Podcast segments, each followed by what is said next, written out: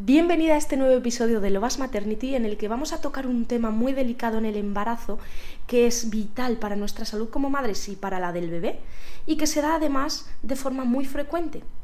La buena noticia es que podemos hacer mucho por prevenirlo y por supuesto, si se diera el caso, si te tocara esta lotería, podemos hacer mucho para mejorarlo y afrontarlo para que tu salud, no solo física y la de tu bebé, sino también tu salud emocional y mental, se mantengan tan a raya como tu glucosa. Para ello me he traído a Paula Lavandeira, que es matrona especialista en diabetes gestacional y nos va a dar luz a todas nuestras preocupaciones, nos va a ayudar a prevenirlo y, llegado el caso, a cómo tratarlo. Ya verás cómo de pronto se te quitan todas las culpas, todos los miedos y todas las incertidumbres. Si estás embarazada, quizá puede que te interese escuchar esto. Bienvenida a Mujer de Acero, el podcast de mujer a mujer con el que te llevarás herramientas prácticas y sencillas para recuperar tu energía en el día a día, para mejorar tu salud, tu rendimiento deportivo o laboral, crecer en tu emprendimiento, sentir apoyo en tu maternidad o empoderarte en cualquier otro área de tu vida. Además, conocerás historias inspiradoras que no te dejarán indiferente. Bienvenida a tu mejor versión Bienvenida a Mujer de Acero. Dicen que soy una mujer de acero. Paula, bienvenida. Muchas gracias por esta oportunidad. Bienvenida. Muchas gracias. Gracias a ti por tu tiempo. Ya sabes que me encanta traerte porque, eh, bueno, voy a contar primero nuestra anécdota, Paula. O sea, este episodio, Vale. para que lo valoréis y para que... Confiesa, confiesa. Sí, vamos a confesar una cosa, eh, para que le deis todas un abrazo virtual a Paula, ¿vale? Todo por mi culpa. Mm, resulta que este episodio lo grabamos en enero o febrero del 2022, o sea, hace más de medio año. Eh, y aquí a la señorita Vero, pues ese episodio se le borró. Se le borró y estuvo varios meses buscándolo por todas las memorias del ordenador y nada, que un error mío y además había quedado un episodio chulísimo. Pero mm, como Paula eh, eh, es tan ofrecida, dijo, oye, eso no se puede quedar en la basura, tenemos que volver a hacerlo. Así que aquí la tenemos de nuevo para que nos lo vuelva a contar y para que realmente te puedas eh, beneficiar de ello. Así que doblemente gracias, Paula. Aquí estamos. No, es importante. Yo todo lo que sé hablar de diabetes, encantada de, de hablar. Pues vamos a empezar explicando a las chicas Venga. qué es la diabetes gestacional. Pues la diabetes gestacional, la misma palabra lo dice, es una diabetes que se mm, desarrolla, digamos, en el embarazo. Y es un poco confusa porque se puede desarrollar en distintas partes del embarazo. Hay mamás que lo desarrollan desde el principio del embarazo, sobre todo si lo han tenido anteriormente o tienen unos factores de riesgo muy importantes o fuertes. Lo normal es que se suceda, si se va a desarrollar, que sea entre la semana 24, pero más bien el tercer trimestre al principio, en la semana 28, que es donde más se nota, porque es la, donde hay más necesidad eh, o requerimientos por el embarazo de insulina. Y ahí es donde el cuerpo dice, hasta aquí llego, no puedo más, y se demuestra. Pero hay gente que tiene una salud, digamos, o un, cuerpo más resistente, más fuerte, que lucha, lucha, lucha por mantenerlo y se desarrolla o lo, o lo demuestra y pide ayuda al final del embarazo. O sea que puede ser en todas las etapas. Sí que es cierto que os pueden confundir las terminologías médicas porque suelen decir, ah, si lo tienes al principio del embarazo, en las primeras semanas, las 15, mmm, te dicen que tienes prediabetes y tú empiezas a pensar que soy diabética. No, no hace falta. Es simplemente para desarrollar o, clasificar esto. Si sucede al final, suelen decir es que lo que tienes es intolerancia a los hidratos de carbono. Básicamente, la diabetes gestacional lo que es es que hay una diabetes es una subida de azúcar, hay una cantidad enorme de azúcar más de lo que esperamos o consideramos normal en tu sangre. ¿Por qué? Porque el páncreas que desarrolla o libera una hormona llamada insulina durante el embarazo no es capaz de suministrar lo que requiere ese cuerpo en el embarazo, porque el páncreas está haciendo eh, esa función. O sea, no es que seas diabética y no tengas insulina. El páncreas trabaja y muy duro durante el embarazo, pero es que la placenta está haciendo también un trabajo espectacular y libera unas hormonas que no son amigas de esta insulina y no la dejan entrar al patio de juego. No, dice, no, tú no pasas y lo bloquea. Entonces la sangre va acumulando ese azúcar ahí, se nos hace más viscosilla, más dulce. Y eso no es bueno, por eso se llama diabetes gestacional, que sucede solo en el embarazo. Y es como uno de los, eh, yo creo que de las alteraciones o de las patologías que más nos asustan, porque es de las primeras cosas que se miran en el, en el embarazo, pero antes de Mm. llegar a esa semana veintitantos, a no ser que, bueno, que tengas una predisposición a la diabetes y te lo miren en el primer Mm. trimestre, ¿no? O, o, mm, o- tengas familiares diabéticos Sí. y, y por eso te lo miran antes. ¿Hay alguna señal de alarma o algún síntoma al que podamos atender? Hombre, lo primero siempre es, y, y es una lucha que tenemos con la diabetes, hay que prevenirla, no hay que esperar a que venga. Entonces, el foco debería de estar en la prevención más que en el manejo o el tratamiento, ¿vale? Entonces, eh, con diabetes gestacional lo que hacemos es un manejo durante este periodo, porque en realidad tratarlo va a desaparecer luego. Es el manejarla para que no haya, eh, no le afecte al bebé ni le afecte a la mamá. Entonces, en prevención lo que hay que hacer es desde, si planeas un embarazo, asegúrate que unos meses antes ya estás comiendo sano. Y claro, comer sano. ¿Qué decimos por comer sano? Porque no es lo mismo lo que tú opinas que lo que yo opino. Pero básicamente es, vamos a intentar comer cosas caseras que hacemos nosotros. Vamos a dejar un poco de lado todos estos productos refinados. O sea, el comprar comida que ya está hecha, que solamente es en el microondas, que sí, que es muy conveniente, conveniente por el tiempo para ti, pero no es bueno para tu cuerpo. Porque entonces ahí ya estamos subiendo esos niveles de resistencia a la insulina. Estamos creando, eh, comiendo cosas que nos van a hacer esos picos de glucosa. Es importante que, si nos preparamos antes, que estemos activos, ¿vale? Que, que, que nos movamos un poco. No estamos hechos los humanos para estar sedentarios. Y hoy en día es que está todo en nuestra contra.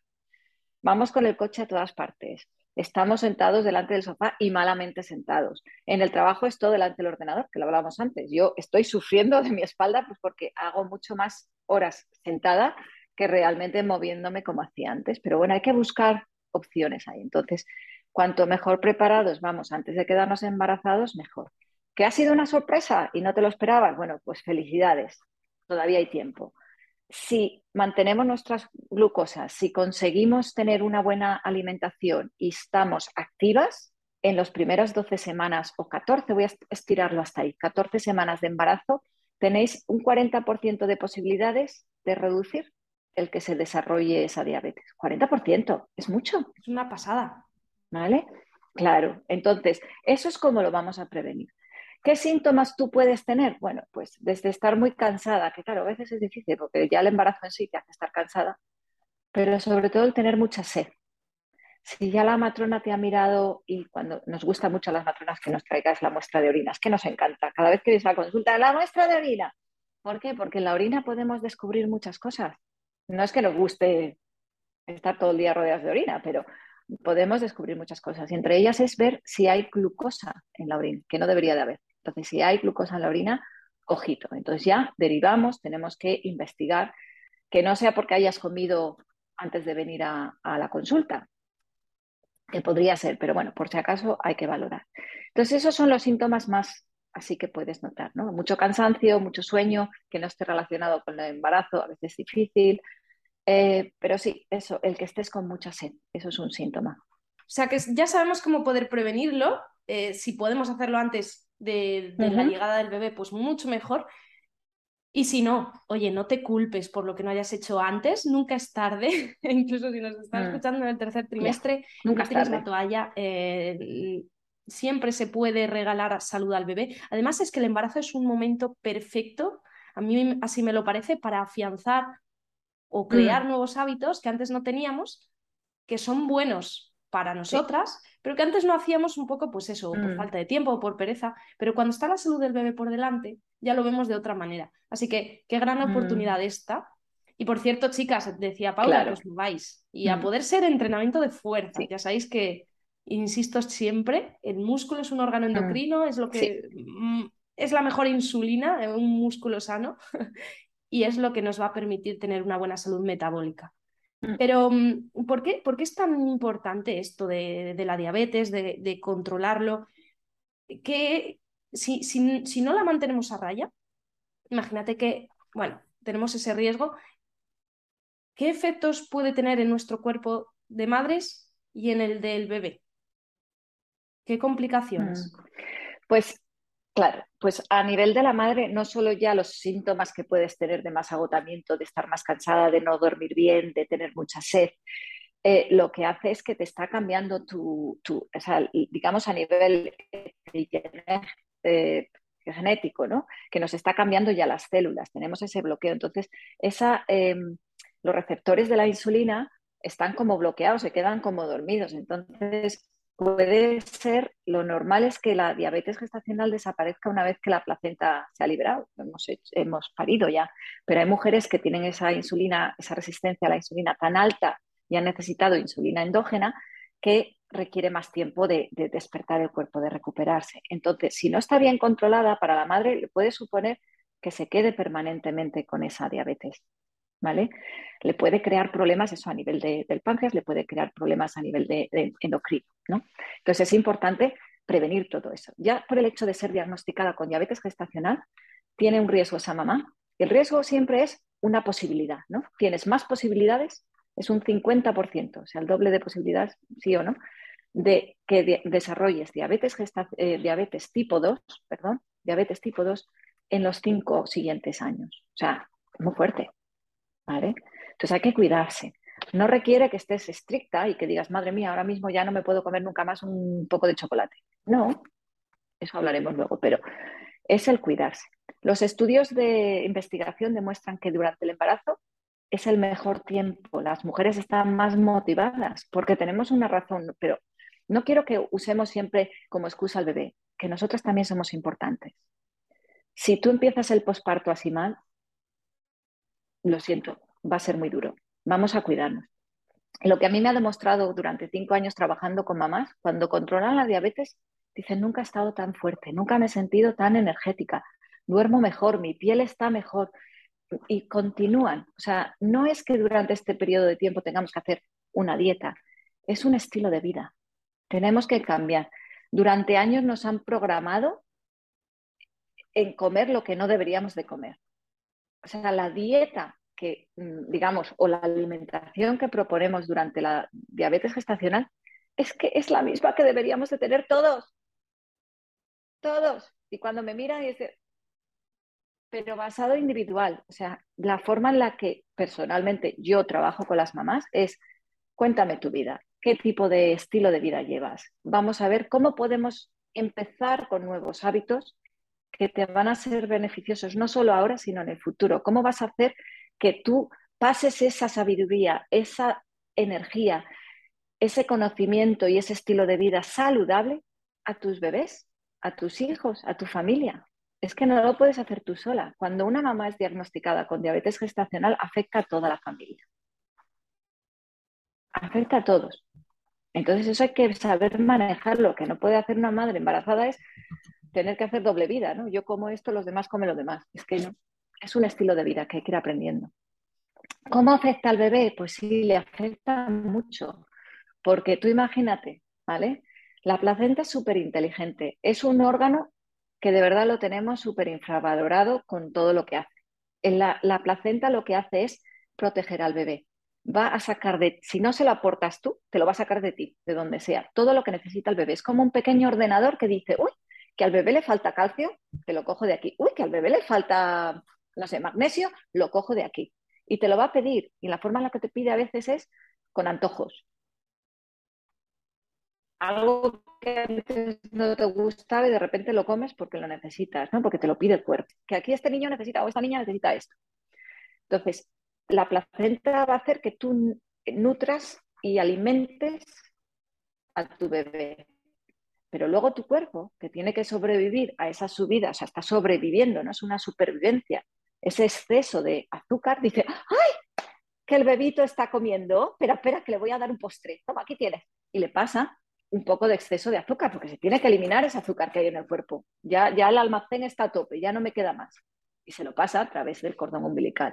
El pobre bebé, ¿qué hace para quitar eso? Pues la única forma de eliminar ese exceso de azúcar es incrementando en los niveles de insulina, por un lado, para compensar. Pero cuando no es suficiente, ¿qué hace? Hace más orina, orina mucho más. ¿Por qué? Porque tiene que quitar el azúcar de alguna manera. ¿Y qué es lo que produce? Poliadramnios, ese exceso de líquido amniótico. Por eso a veces descubrimos que esa mujer ha desarrollado diabetes por ese exceso de líquido. Otras veces, ¿qué hace el bebé?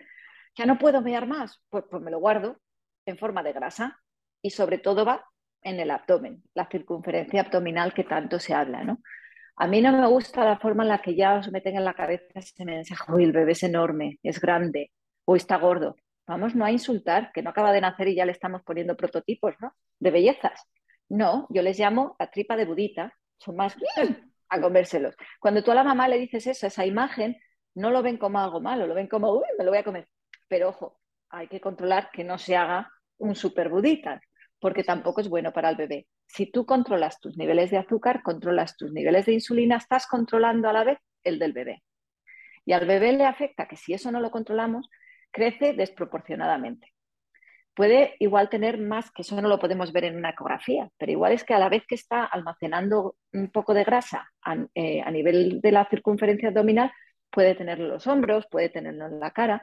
Entonces estos niños crecen, estos bebés crecen más, más grandes. Entonces es donde los médicos empiezan a meterte ese miedo de problemas en el parto, problemas tal. Bueno, eso hay que valorar dependiendo en que quien te trata, o sea, quien está contigo en el parto, que te facilite movimiento, libertad, eh, ¿sabes? Eso es otro tema, pero sí que es cierto que hay que valorar hasta qué punto dejamos que esos bebés crezcan, ese peso estimado, que es nada más que estimado. Para mí es más importante el valorar que ese bebé tenga unos niveles de glucemia más estables. Y eso solo se consigue si los de mamá también son. Porque si el bebé sale de la tripa, el servicio de habitaciones de ese cordón umbilical ya no está ahí. Y el bebé dice, ¿y mi postre? Que yo todos los días tengo postre. Y no está ahí. Los niveles de insulina siguen altos, no hay azúcar que se le dé extra. ¿Qué le pasa al bebé? Baja el azúcar un montón. Tienen hipoglucemias. Por eso insistimos, somos un poco marimandonas los que trabajamos con diabetes, que aunque te queden dos semanas para parir, decimos, no, no, es que hasta un día es importante. Sigue manejándola hasta el final, porque igual para ti ya no hay solución en el sentido de que, bueno, es una lotería, si te toca, te toca, pero podemos ayudar al bebé. Así que no os sintáis mal, no todo es porque habéis comido helado el otro día o yo qué sé, empezáis ya con el turro que ya está la Navidad ahí. No, no se trata de eso, se trata también a nivel hormonal. Pero lo que pueda estar de vuestra mano controlarlo y manejarlo, hacerlo. No hay más. Eso es. Al final no somos responsables de lo que nos sucede, ¿no? Sino, Mm, o sea, no somos culpables, sino que somos responsables. Así que fuera Sí. culpas, chicas, y vamos a ponernos manos a la obra con lo que esté en nuestra mano. Oye, que se puede mejorar. Claro. Vamos a intentarlo. Y Mm. para eso están matronas como Paula. Y de hecho, eh, danos tres recomendaciones de, eh, sobre todo, de errores típicos que se cometen a la hora de, de alimentarnos una vez que ya nos han diagnosticado esa diabetes gestacional.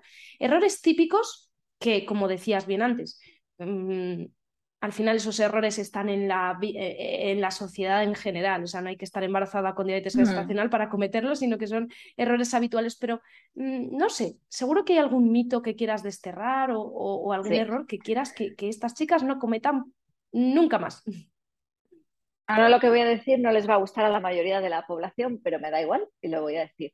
La dieta tiene que ser individualizada, no podemos meter a todo el mundo en el mismo saco. Entonces, esa dieta que dan, que llamamos muchas matronas por ahí, eh, la dieta de cajón, que te prometo que es la misma dieta de hace más de 25 años, cuando yo trabajaba de enfermera en, en centro comunitario, o sea, en, el centro de salud, pues deja mucho que desear.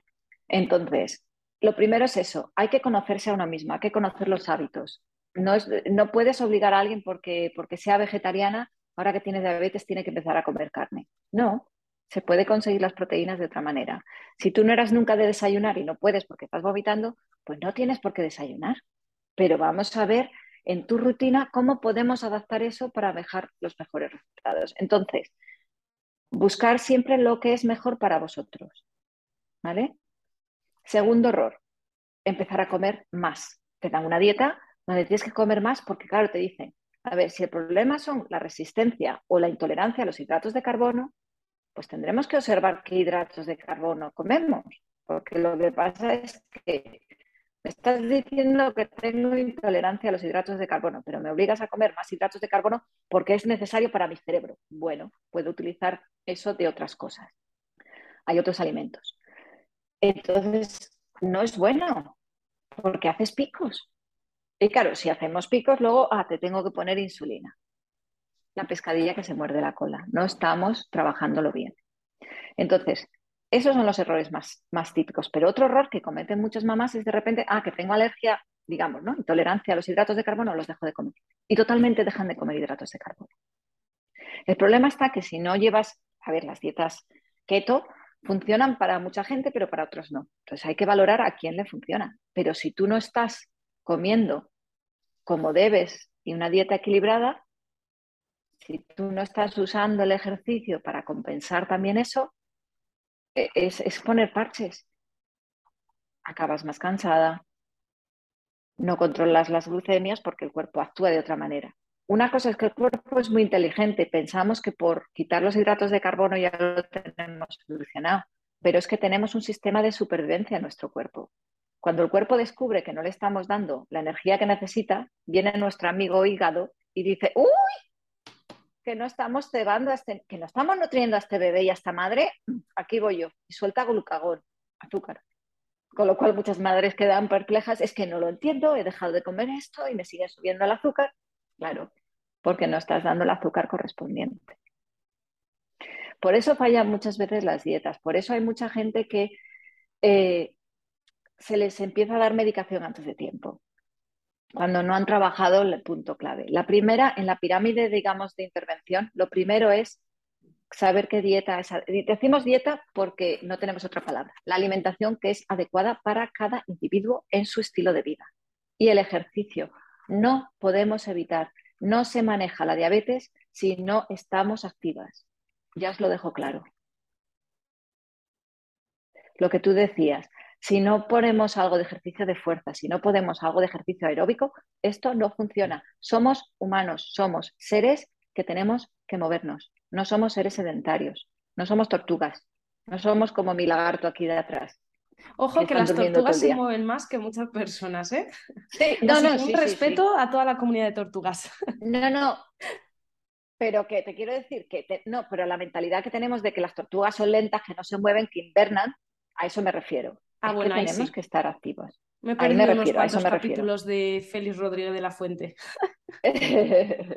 yo, mis tortugas, yo adoro las tortugas. Siempre Hablando de, mitos, hay uno que quiero que nos aclares. Hablando de, también de tipos de azúcares y de, demonizar mm. ciertos alimentos. ¿Qué pasa con la fruta, Paula? La fruta es, es sana. La fruta no engorda. Vamos a empezar. Pero como dice Basulto, que me encanta, dice, la fruta hay que comerla, no beberla. Hemos cambiado la forma en que comemos. Vamos al, a lo rápido. Eh, tú haces la prueba. Cógete el famoso zumo de naranja que nos dice, muy bueno el zumo de naranja. ¿Cuántas naranjas necesitas para hacer un zumo de un vaso así pequeño? Por lo menos cuatro. Haz la prueba de comerte cuatro naranjas enteras. No puedes comerte esa cantidad. Lo que estamos haciendo es metiendo más cuando tú la fruta está para comerla y sobre todo la de temporada. Tenemos que adaptarnos a lo de temporada, porque es lo que necesita nuestro cuerpo. ¿Qué pasa? Que hoy en día, como lo tenemos todo a mano, podemos estar comiendo fresas todo el año si queremos. Ir siempre, y es el consejo que doy a las mamás, primero que te sale más, más barato, pero segundo, ¿qué es lo que necesitas en cada estación del año? La fruta de temporada, las verduras de temporada, porque son las vitaminas, los minerales que necesitas. Entonces sí que se puede comer fruta, pero todo con moderación, todo se trata en proporción. ¿Estamos en proporción o en desproporción? Cuando tú te vas a comer un restaurante, te ponen unos platos enormes que no corresponden a la proporción de cada persona. No se trata tanto de calorías como de la proporción. ¿Vale? Yo siempre utilizo, soy muy gráfica, entonces hay mamás que necesitan más mirar los números, ¿no? O pesar la comida, ¿vale? Tengo una forma de hacer eso con ellas porque les funciona, pero hay otras que es más a ojo, que tienen una vida más rápida. Bueno, pues utilizamos el ejemplo de plato, utilizamos la mano como referencia a lo que necesita. No es lo mismo un niño comer, un niño de seis años que pueda comer la misma cantidad que, que su padre. Es imposible, porque no lo acepta el cuerpo, no lo necesita tampoco. La fruta es saludable, pero hay que saber comerla. La fruta no deberíamos, todo hidrato de carbono, no deberíamos nadie comerlo solos. Deberíamos siempre acompañarlo. Yo siempre gasto esta broma de que a los hidratos de carbono son muy necesitados. Necesitan un novio, una novia, un marido, un amante. Nunca pueden estar solteros, nunca, porque subirían los azúcares. Entonces, añádele siempre unas grasas saludables, como pueden ser unos frutos secos, ¿vale? O, o la crema de cacahuete. Pues una manzana con crema de cacahuete, el mejor el mejor snack que puede tomar una mujer embarazada. Si no tiene alergia, por cierto, a los cacahuetes o a la manzana. vale. bueno. No recomiendo los zumos, no recomiendo los zumos. Te suben los niveles, te va a hacer picos. Además, pierde la fibra, pierde Sí. todos los nutrientes, Sí. nada, fuera. Sí. Me ha gustado mucho cómo planteas el- la diabetes gestacional. No sé si os habéis percatado de que Paula en ningún momento ha dicho diabética. Eh, No, siempre habla de mm, mujer diagnosticada o embarazada diagnosticada con diabetes gestacional.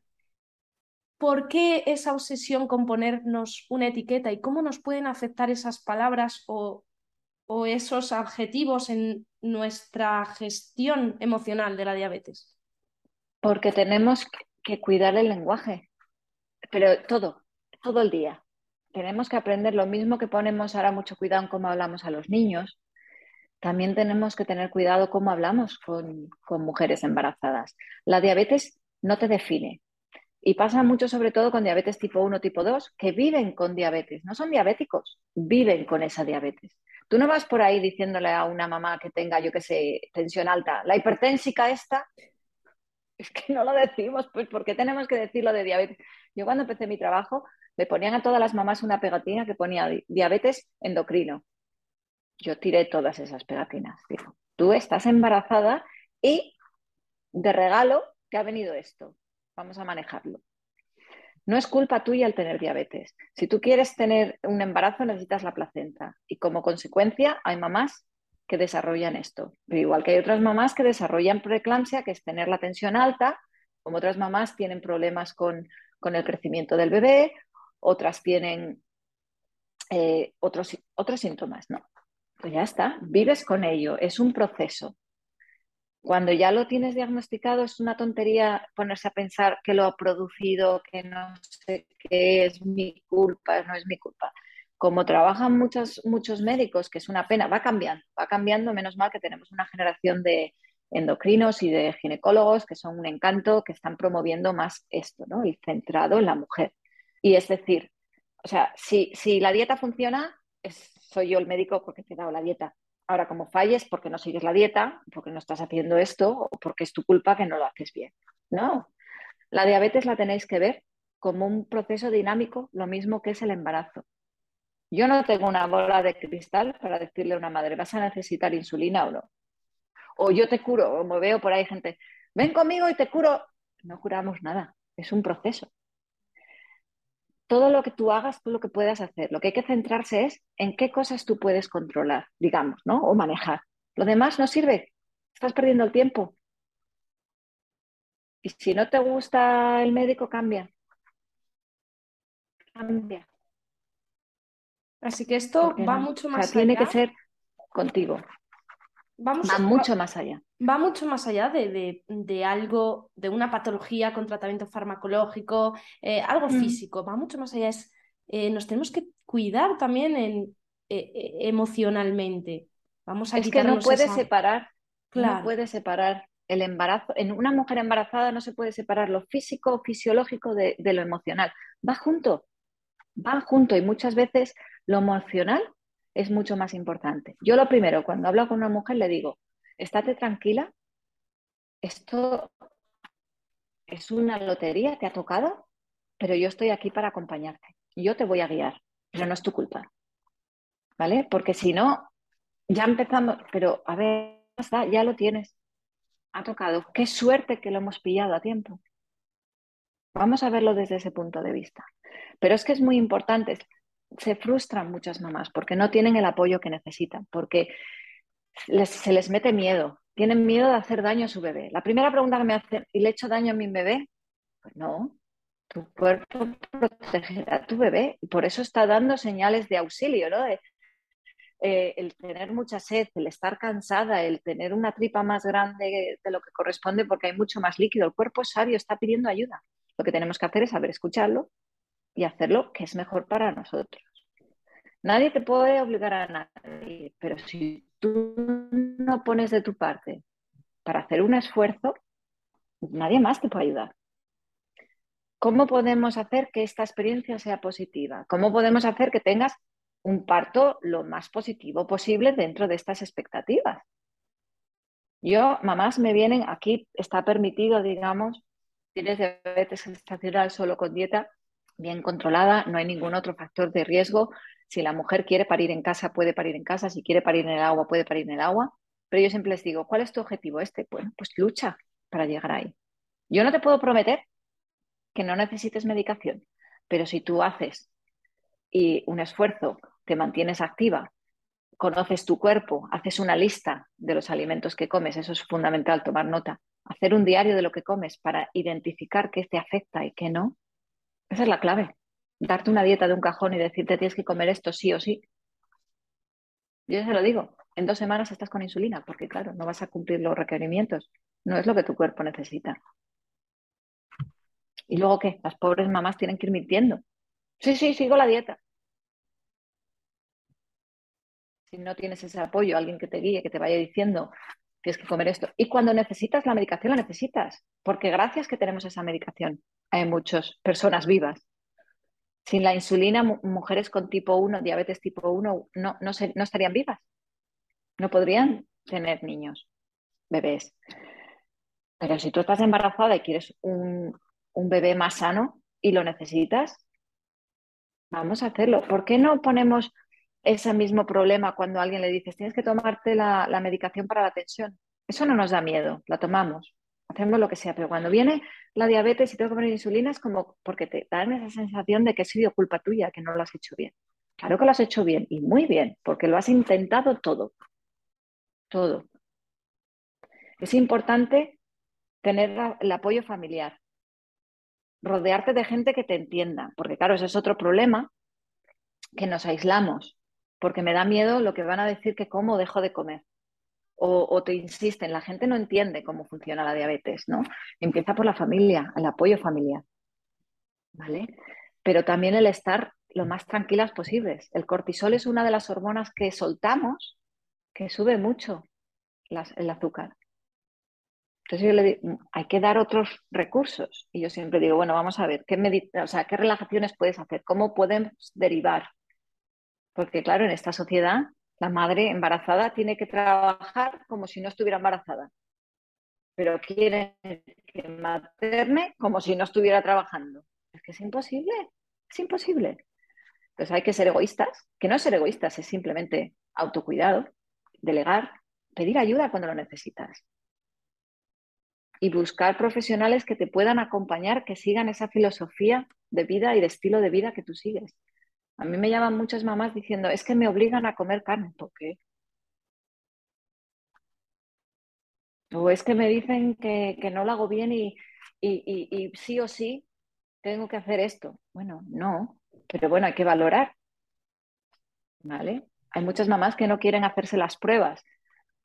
Pues hace un monitoreo. El esconderse la cabeza debajo de tierra y no saber si tienes diabetes o no es tan peligroso como el hacer unas pruebas constantemente y repetirlas cinco veces hasta que te diagnostican. Es que ni un extremo ni otro. Pero el, el saber que estás bien, o sea, eres la madre, tú nunca pondrías, como madre, tú nunca, nunca, nunca, nunca podrías en peligro a tu hijo. Que no te digan que es culpa tuya, nunca. Si no, me dais el número de teléfono que les llamo yo. El riño. Lo que vamos a hacer es darles a las chicas, no sé si tu número, pero Mm. cualquier contacto para que les puedas ayudar, porque seguro que, Sí. eh, que alguna mamá a lo mejor que haya pasado por esa situación y se ha Mm. visto tan sola necesita ese acompañamiento. Así que para todas esas Sí. futuras mamás o, o mamás que nos están escuchando, ¿cómo pueden ponerse en contacto contigo, Paula, o encontrar tu ayuda? Bueno, estoy eh, actualizando de momento la página web, pero pronto estará fuera, así que ya te la pasaré para que lo pongas. En Instagram me encuentran también y te pasaré un PDF que he hecho que es gratuito con los 10 errores más comunes que se hace cuando se tiene diabetes. Eso es para que abran los ojos y vean, ah, si haces una de esas dos cosas, o sea, mínimo dos cosas ahí, mm, Ojo, mírate mi, mi Instagram o contacta conmigo para echarte una mano. qué guay, pues muchísimas Sí. gracias. Eh, aprovechadlo, por favor. A ti, Mm, Que, que luego no os sintáis culpables. Encantada. aquí tenéis una gran oportunidad. ¿eh? Y recordad, no somos culpables, no sois culpables, pero sí somos responsables de lo que podemos hacer, de lo que está en nuestra mano. Y en vuestra mano está esta gran oportunidad que eh, Paula os regala. Así que darte las gracias una vez más. Dios de mi vida y de mi corazón, que no se me borre este episodio, porque es que es oro puro. Y, y nada, a todas las que nos estén escuchando también muchísimas gracias. Gracias, Paula. Un besote. Os dejo toda la info por abajo Gracias. y nos vemos en la próxima. Un abrazo enorme. Chao. Dicen que soy Mil gracias, mamá Loba, por haber llegado hasta aquí. Te dejo en la descripción el contacto de Paula, además de un documento en vídeo que nos ha regalado para que todo esto quede más claro. Y por supuesto, si necesitas ayuda con los entrenamientos para poner a esos músculos fuertes y que sean la mejor insulina, rellena el formulario que te dejo también en la descripción. Mucho ánimo, si te ha gustado o crees que le pueda servir a alguien, compártelo porque de esta manera cada día habrá más mamás sanas, más bebés sanos y por tanto una sociedad más feliz.